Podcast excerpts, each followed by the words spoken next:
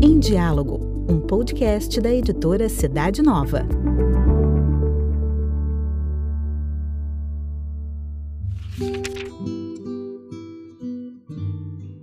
Palavra de Vida, junho de 2021. Movimento dos Focolares. Nem todo o que me diz Senhor, Senhor, entrará no reino dos céus, mas só aquele que faz a vontade de meu Pai que está nos céus. Esta frase do Evangelho de Mateus faz parte da conclusão do grande sermão da montanha, no qual Jesus, depois de ter proclamado as bem-aventuranças, convida seus ouvintes a reconhecer a proximidade amorosa de Deus e indica como agir para corresponder a esse amor. Descobrir que a vontade do Pai é o caminho mais direto para alcançar a plena comunhão com Ele no seu reino. Nem todo o que me diz Senhor, Senhor entrará no reino dos céus, mas só aquele que faz a vontade de meu Pai que está nos céus. Mas o que é a vontade de Deus? Como podemos conhecê-la? Chiara Lubick compartilhou a sua descoberta desta maneira. A vontade de Deus é a voz de Deus que continuamente nos fala e nos convida. É um fio, ou melhor, uma trama de ouro divina que tece toda a nossa vida na terra e mais além. É a maneira pela qual Deus nos expressa seu amor, um amor que pede uma resposta para que Ele possa realizar suas maravilhas em nossa vida.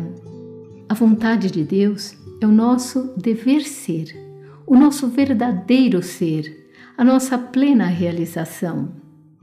Então, repitamos a cada momento, diante de cada vontade de Deus, dolorosa, alegre, indiferente seja feita a vossa vontade. Descobriremos que essas simples palavras nos darão um poderoso impulso, como um trampolim, para fazer com amor, com perfeição, com total dedicação o que devemos fazer. E estaremos compondo, momento após momento, um maravilhoso, único e irrepetível mosaico de nossa vida que o Senhor pensou desde sempre para cada um de nós. Ele, Deus, ao qual só condizem coisas belas, grandes, imensas, nas quais cada peça do mosaico, por menor que seja, como um ato de amor, tem sentido e brilha. Assim como as flores, minúsculas e multicores, têm seu sentido por serem parte da beleza sem limites da natureza. Nem todo o que me diz Senhor, Senhor entrará no reino dos céus, mas só aquele que faz a vontade de meu Pai que está nos céus. De acordo com o Evangelho de Mateus, a lei por excelência do cristão consiste na misericórdia que leva à plenitude toda a expressão de culto e de amor ao Senhor. Esta palavra de vida nos ajuda a abrir o nosso relacionamento com Deus, que certamente é pessoal e íntimo, à dimensão fraterna, por meio de gestos concretos. Ela nos impulsiona a sair de nós mesmos para levar a reconciliação e esperança aos outros. Um grupo de jovens de Heidelberg, na Alemanha, oferece este testemunho. O que fazer para que também nossos amigos experimentem que a chave da felicidade se encontra na doação de si mesmo aos outros? Foi esse o nosso ponto de partida para lançarmos nossa nova ação intitulada Uma Hora de Felicidade. A ideia é muito simples Trata-se de fazer outra pessoa se sentir feliz, pelo menos durante uma hora por mês.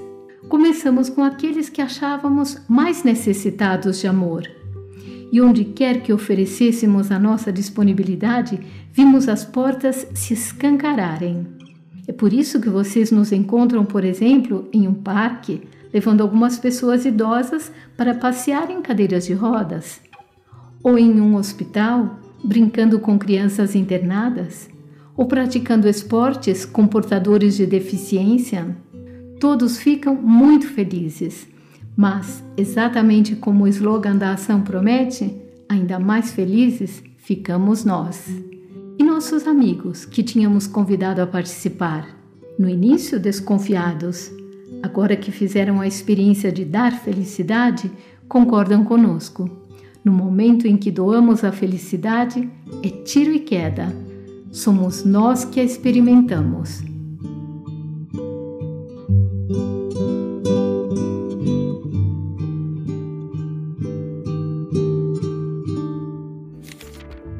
Você encontra o comentário mensal da Palavra de Vida na revista Cidade Nova. Para conhecer a revista e demais produtos da editora, basta acessar o site cidadenova.org.br.